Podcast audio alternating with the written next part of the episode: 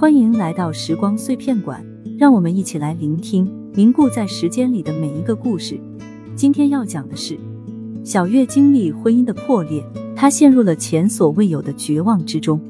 在人生的低谷，小月认识了张明。张明经历过相似的离婚经历，两人很快成为知己。小月终于有了可以倾诉的对象，两人互相鼓励，渡过难关。两人经常约着外出散步。在湖边长椅上聊天，张明和小月都在对方这里找到了慰藉。小月逐渐走出了离婚的阴影，两人之间的感情在互相支持中升温。